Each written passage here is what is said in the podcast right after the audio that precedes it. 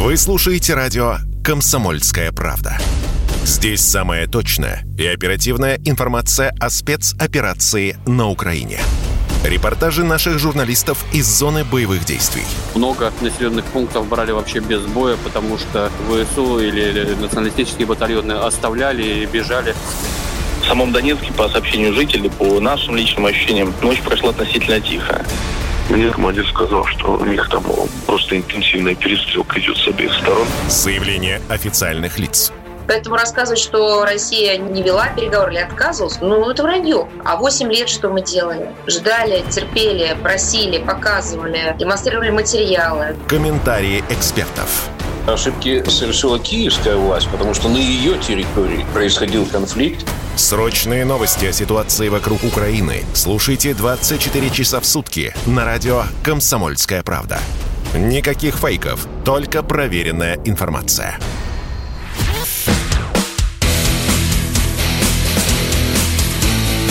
Программа с непримиримой позицией. Утренний Мордан. Всем здравствуйте! В эфире радио «Комсомольская правда». Я Сергей Мордан. Странное сообщение Сергея СБУ на допрос вызвало. Это пишет э, человек в Ютубе. Не знаю, может, это шутка такая. Ну да ладно. А это в любом случае повод напомнить вам, что трансляция началась в том числе и в Ютубе, на YouTube-канале Мардан 2.0. Подписывайтесь. Кто подписался, не забывайте нажимать лайки. Ну и, соответственно, не стесняйтесь в своих комментариях. Комментарии — это в нашей жизни самое важное. А, не помню, из какого этого старого советского фильма, ведь главное же это общение. Конечно, общение. А также идет трансляция в телеграм-канале Мардан. А, снова снова порадовал а, Дмитрий Анатольевич Медведев. А, он, наверное, самый необычный, самый яркий, э, да вообще он самый классный блогер в современном русском телеграме. Вот каждый его пост просто расходится на цитаты. И, конечно, Медведев а, невероятно человек жесткий. Всему Западу очень повезло, что вот э, он всего один президентский срок был с нами. Иначе бы весь мир давно бы уже был стерт в труху. А так у нас э, добрый и душевный Владимир Владимирович Путин. А я, собственно, к чему это вспомнил? Процитирую вам немножечко из последнего его поста, не целиком. Целиком вы сами можете а, там подписаться и читать его.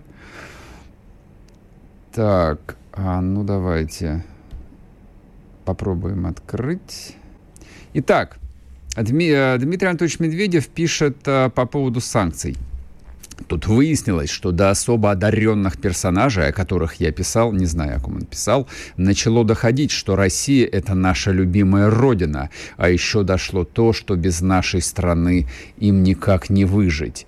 Ведь они не получат еду для своих граждан, удобрения для производства еды для своих граждан источники энергии для производства еды, хотел сказать, для своих граждан. Нет, и обогрева своих граждан. Металлы и иную продукцию для производства машин и механизмов для своих граждан. Топливо для европейских и американских АЭС, которые дают от 20 до 40% электроэнергии их граждан. Дальше он а, оскорбляет а, президента Байдена, называет его дедушкой Джо по-английски, правда, grandfather Джо. Ну и в конце концов а, вот просто отлито в граните. А пока паровоз их экономики, услуг и цифровых валют летит в стену на полных парах. Улыбайтесь, господа, улыбайтесь. Мороз по коже, я клянусь вам просто мороз по коже. Значит, он угрожает э, вот всем вот этим одаренным персонажам, ну, видимо, это Байден, э, Макрон, Шольц, Джонсон, ну, вот вся вот эта вот комарилья. Он им э, угрожает голодом, э, холодом и чем еще? Ну, и, видимо, остановкой э, электростанции и промышленности. А? Ну, круто же? Круто, вот так вот. И это ведь сугубо гражданский человек, выпускник э, Ленинградского государственного университета, юрфака.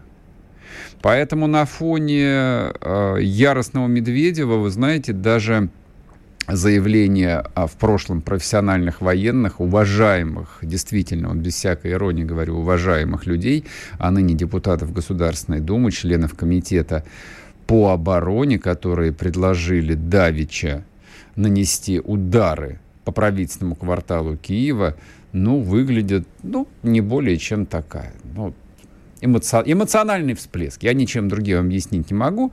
А, и учитывая вот биографию людей, э, а речь идет о Юрии Швыдкине, он, насколько я помню, заместитель главы комитета, человек с блистательной биографией, то есть мало того, что он командовал разведротой, а в молодости у него на минуточку три ордена мужества. То есть, когда человек говорит, что, в общем, хватит терпеть, и не пора ли нам а, грохнуть чем-нибудь по зданию на Банковой и по СБУ, вот тут самое время, ну, так сказать, слегка заботиться и подхватывает тему и говорит, что да, верно, хватит терпеть. Его коллега Виктор Заварзин, тоже человек очень известный в армии, генерал-полковник запаса, между прочим тот самый человек, который командовал а, вот сводным полком, по-моему, ВДВ, а, этот полк в свое время штурмовал аэропорт в Приштине. Два легендарных человека. Вот это, кстати, напоминание всем тем, которые любят здесь писать нам что-нибудь про депутатов.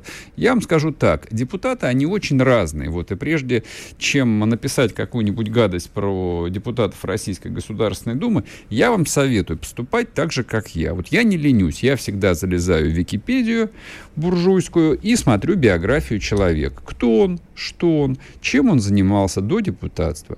И это, в общем, как бы всегда так вот приводит меня в некоторое равновесие. Вот.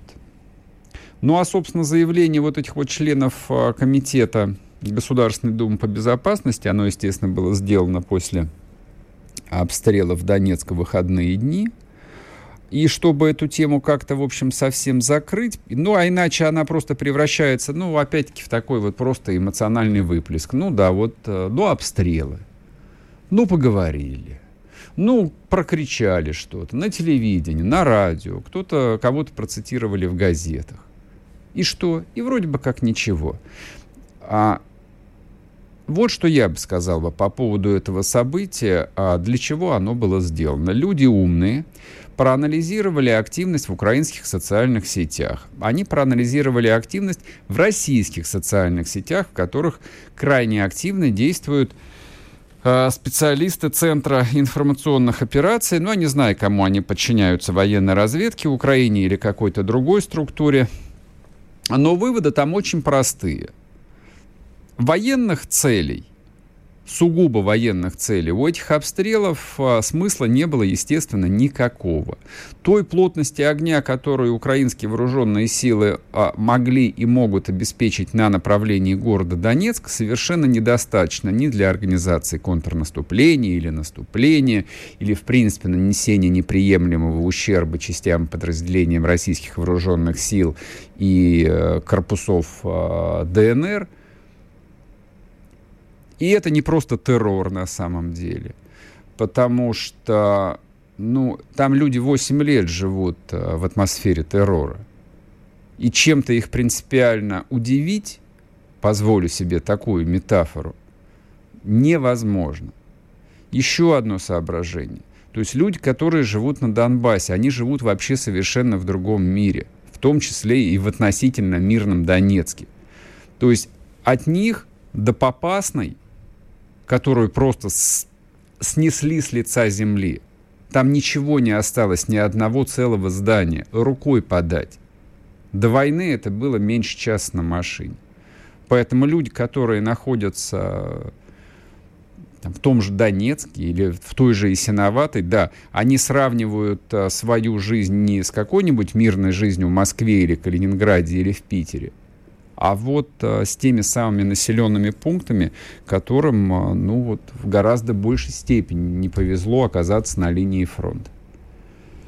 Вот. А обстрелы эти были сделаны, как это не удивительно и как это не дико звучит, для того, чтобы поработать с российским тылом прежде всего, с нами, с вами, с населением Российской Федерации.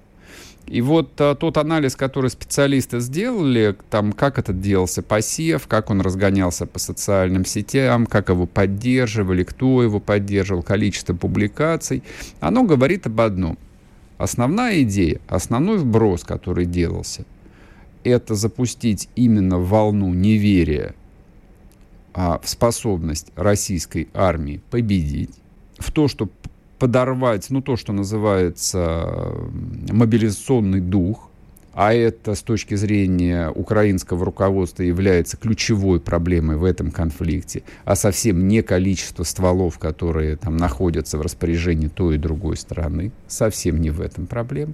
Поэтому они целенаправленно, системно, профессионально, кстати, бьют в одну точку, бьют в одну точку.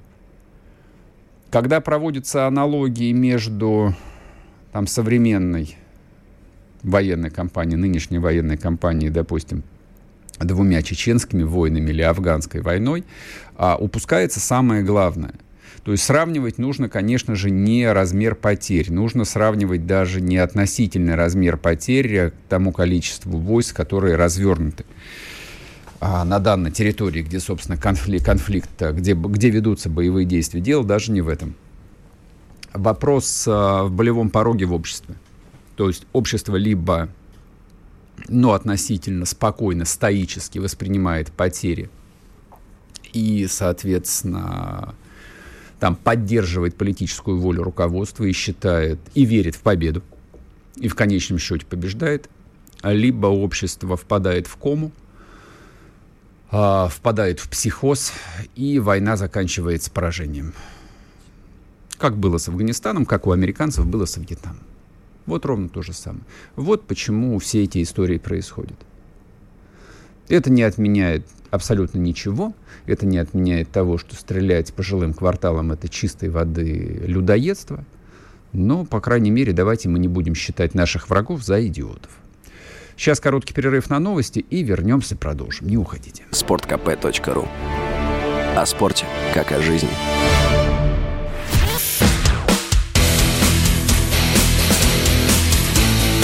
Программа с непримиримой позицией. Утренний Мордан.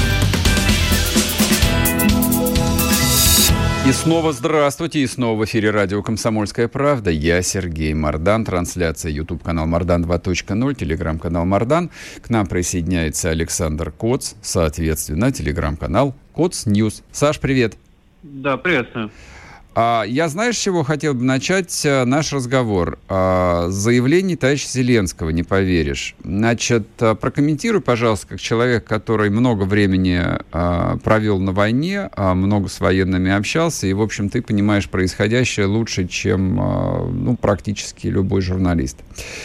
Значит, Зеленский заявляет, остановлено наступление оккупантов на юге Украины. А, значит, хотя они до сих пор хотят разрушить и Николаев, и Запорожье, и города Днепропетровщины, бла-бла-бла. И еще одна цитата а бои на Донбассе войдут в военную историю как одна из самых жестоких битв в Европе и за Европу. Ну и чтобы, в общем, а, два раза не вставать, украинская армия обязательно придет, мы освободим Крым, флаг Украины над Ялтой, Судаком, Джанкоем, Евпаторией, бла-бла-бла, бла-бла-бла. Скажи мне, пожалуйста, вот зачем а, он это все произносит. Есть ли в этом какой-то рациональный смысл? И с твоей точки зрения, а, это рассчитано на украинский тыл или хоть в какой-нибудь степени рассчитана на украинских военных? Мне кажется, сложно ответить э, на этот вопрос без э, соответствующего медицинского образования там, в области э, психиатрии, наверное, потому что ну, то, что он произносит, и произносит уже не первый раз, э, в частности, про то, что он Крым вернет, про Донбасс вернет, про флаг над Джангоем, еще предшественник его говорил, что парад проведет в Севастополе.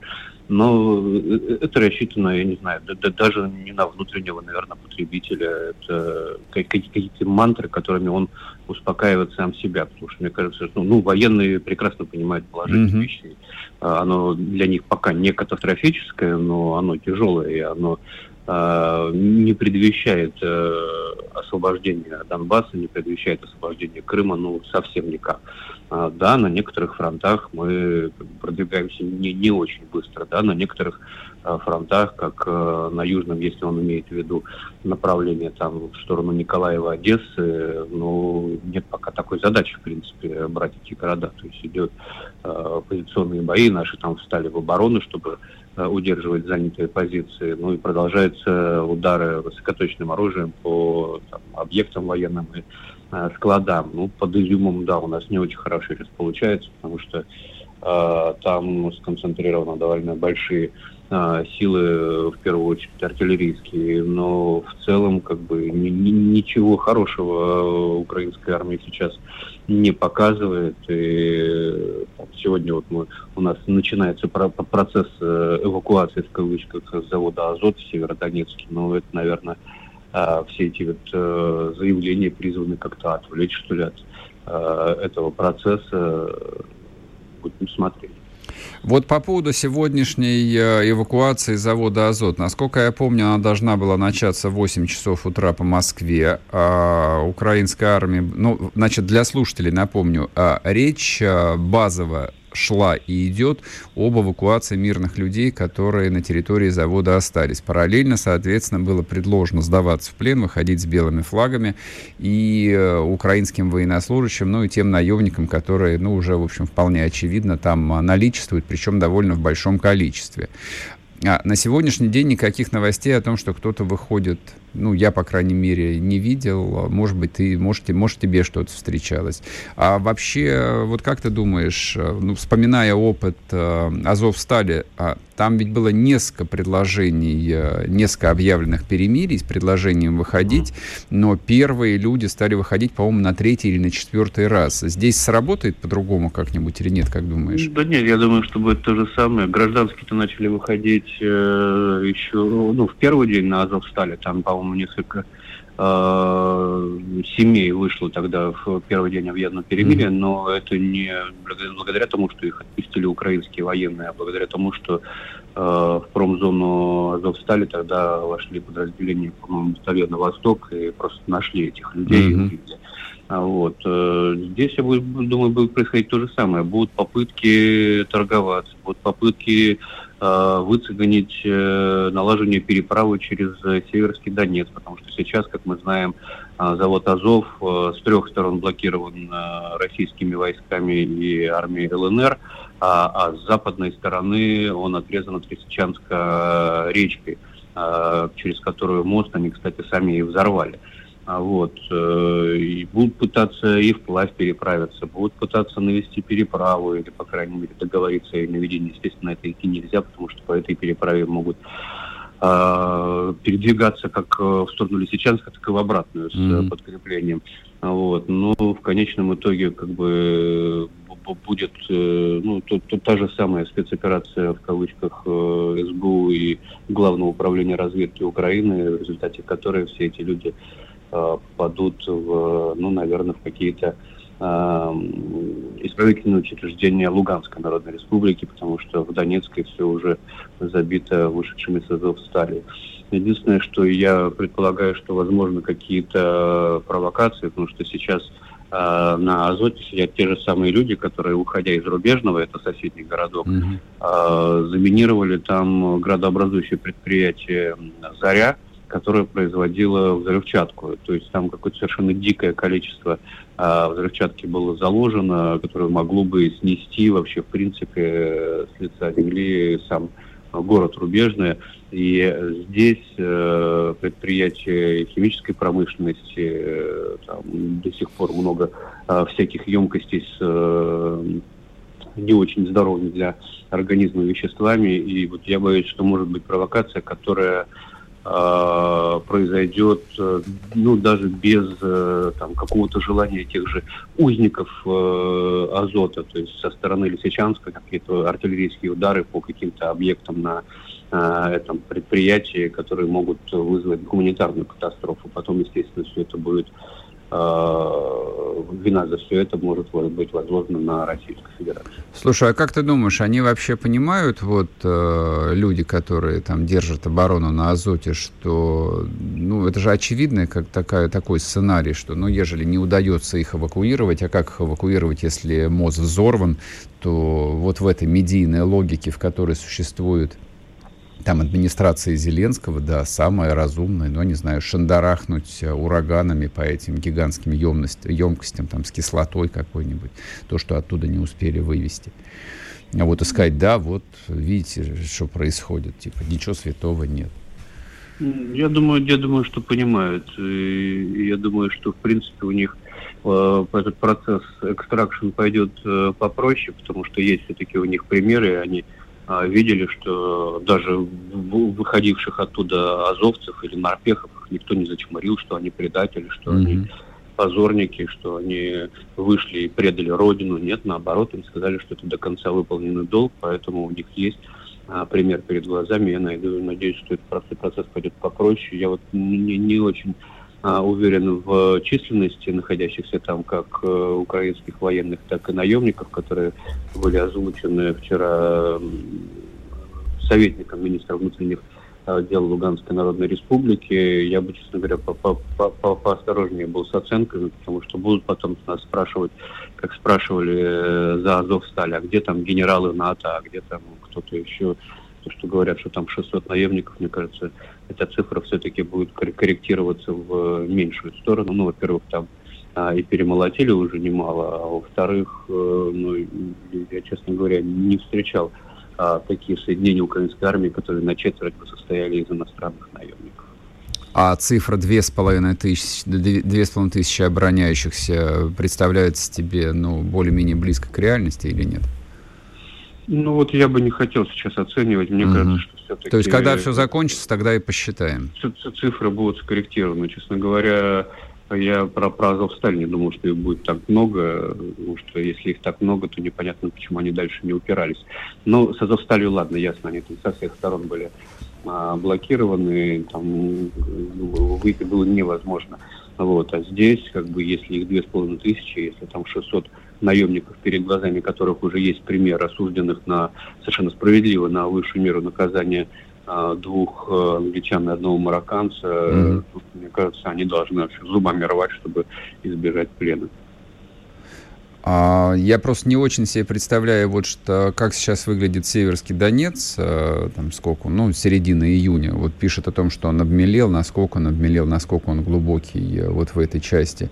А теоретически они могут, э, ну вот без понтонной переправы форсировать реку и прорваться.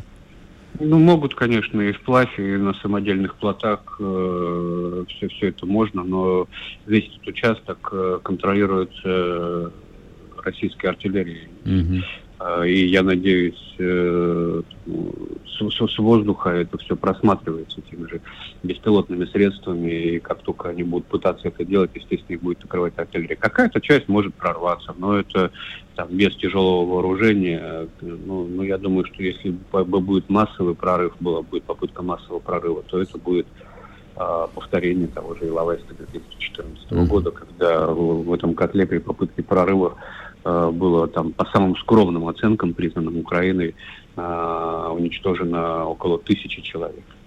Понятно. Саш, спасибо тебе огромное. Специальный корреспондент «Комсомольской правды» был в эфире Александр Коц. Сейчас мы уходим на короткий перерыв на новости. Не уходите, вернемся и продолжим. Радио «Комсомольская правда». Мы быстрее телеграм-каналов.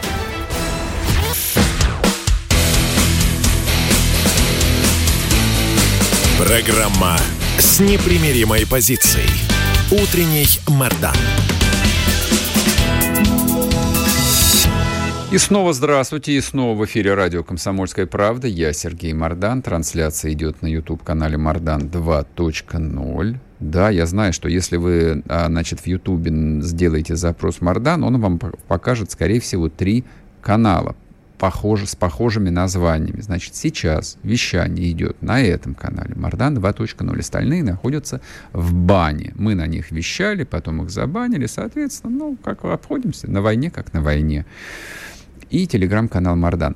Значит, э, в комментариях по-прежнему пишут про обстрелы Донбасса, по-прежнему энергичные э, люди вот, требуют нанести удар по Киеву.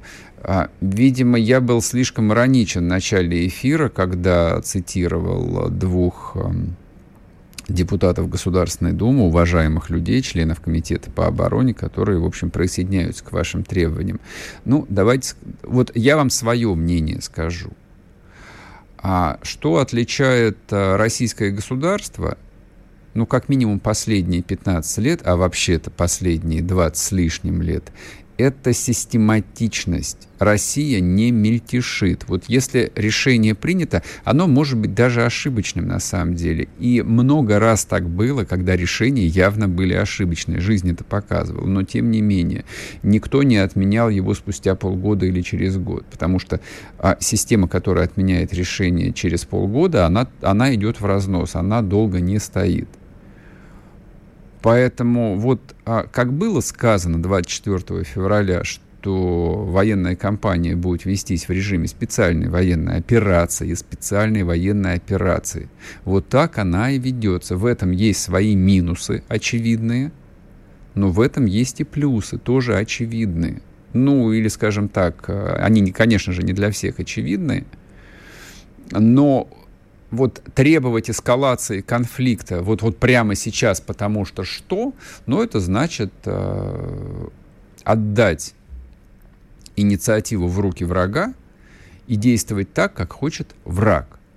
Враг хочет, действительно, и с самого начала хотел, чтобы российская армия наносила максимально тяжелые смертоносные удары по гражданским объектам. Да, они очень хотели, чтобы война перешла в формат тотальной войны.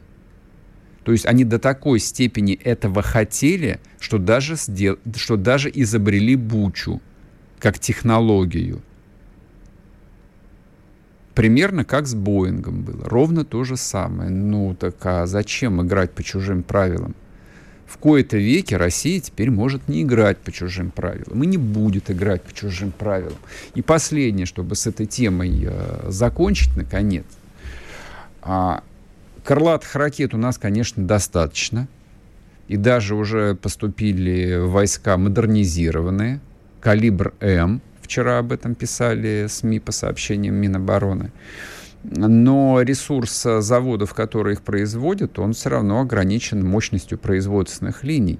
Поэтому э, вы что, полагаете, правда, вот российским ракетчикам не хватает целей, по которым они запускают вот эти вот довольно дорогостоящие изделия? Уверяю вас, там целей военных более чем достаточно.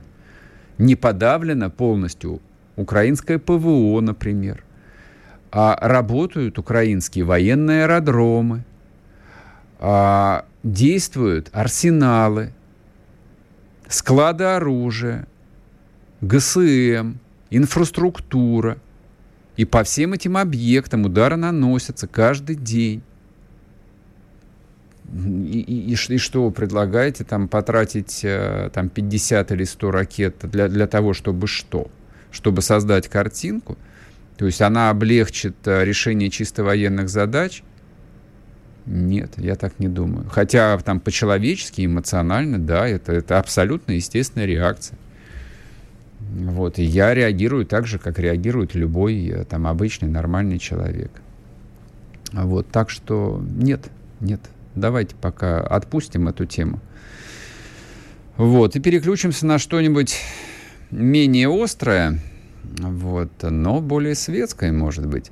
А Наталья Поклонская вчера получила назначение – как вы помните, она занимала странную должность в, в очень странной структуре под названием Россотрудничество. Структура действительно странная, особенно вот в ситуации, когда никакого сотрудничества нет, а есть э, полномасштабные фронтовые боевые действия, причем на широченном фронте протяженностью порядка 2000 километров, вот, а также есть тотальные санкции, а также есть культура отмены. Ну, в общем, все то, о чем э, мы говорим уже 4 месяца, само существование вот этого подразделение в рамках МИДа под названием Россотрудничество, ну, в общем, вызывает некоторые вопросы. Они раньше-то, по большому счету, были синекуры, которые ничем не занималась ни до назначения туда Евгения Примакова, ни после назначения Евгения Примакова. Там ничего драматически не изменилось.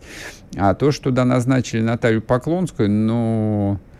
Да, был такой странный казус. Э, и, как вы помните, она вроде бы должна была уехать послом на Кабо-Верде, острова Зеленого мыса, и все об этом говорили, и мы, кстати, об этом говорили, как про некую форму там то ли ссылки, то ли попытки вот э, ее избыточную публичную активность нейтрализовать, поэтому и была выбрана эта очень далекая, очень такая изолированная западноафриканская островная страна. Ну, в общем, тоже как-то она смогла с этой темы соскочить, потом Россотрудничество, но темперамент Натальи Владимировны не смогли погасить э, вот даже такие жесткие, эм, знаете, очень, э, даже не знаю, как бы поточнее сказать-то, очень консервативные обычаи Министерства иностранных дел. А МИД это вообще очень консервативная, конечно структура в любой стране мира, и, в России в том числе. Вот, она продолжала свою невероятную активность, такую тоже довольно спорную. И вот, и вот, наконец, и вот, наконец, э, коротенькая новость э, пролетела, о том, что Наталья Поклонская назначена на должность советника генерального прокурора Российской Федерации Краснова. И дальше, и дальше Поклонская пишет, мной прекращается ведение социальных страниц и какая-либо публичная деятельность. Я думаю, что, в общем, это было главным условием и назначения, и, возможно, ее дальнейшего будущего. А, отвечая на вопрос, почему, почему мы сейчас говорим про Поклонскую, и, в общем, а, достаточно регулярно я про нее говорил, и интервью с ней делал, а, ну и вообще, там, честно говоря, я к ней очень хорошо отношусь. Для меня она человек легендарный, вот, вписавший свою фамилию, в принципе, в историю современной России. Она один из главных героев русской весны 2014 года – и это на самом деле, вот этот факт ее биографии искупает вообще все, что было до и что было, полно, и что было после. Так же, как абсолютно все искупает, что было до и что было после в биографии, ну, допустим, того же Игоря Ивановича Стрелкова или Чалова, который, в общем, после 14 ну, точнее, после 15 года вообще там, по большому счету, ушел из федеральной политики, что-то, в общем, делает в своем Севастополе. А помните, а помните Чалый, да, забыли уже все. Вот. Это первое соображение. Второе соображение. А, Поклонская человек э, такой, не укладывающийся в рамки, очень сильного характера, очень смелая. А, и, соответственно, как мне представляется, вот потенциал таких людей в России в ближайшие годы будет очень востребован. Вот, несмотря на то, что они неудобны, несмотря на то, что вот они такие, то, что называется, некомандные игроки, как принято в российской бюрократии, э, вот то будущее, в котором мы оказались, потребует именно вот таких вот неформатных, нестандартных, некомандных игроков, которые не будут бояться. И я думаю, что на самом верху это прекрасно понимают, поэтому Наталья Владимировна сейчас какое-то время вот отдохнет от своей публичной деятельности, а ее действительно было, ну так вот, с избытком, то, что называется, с избытком. А дальше получит какое-нибудь правильное, хорошее и полезное для страны назначение. Вот что я думаю, и почему решил об этом о ней отдельно сказать. Вот. А, что еще из а, светских новостей? Простите меня, вот, э, Наталья Даниловна, если вы слушаете и обидитесь а, такому переходу резкому, не обижайтесь. Так просто вот информационная повестка диктует. Я хотел сказать о певце Филипп Киркорове. Тоже не поверите. Почему, почему Мардан решил поговорить про Филиппа Киркорова? Объясню. А Филипп Бедросович относится к такой э, уходящей натуре.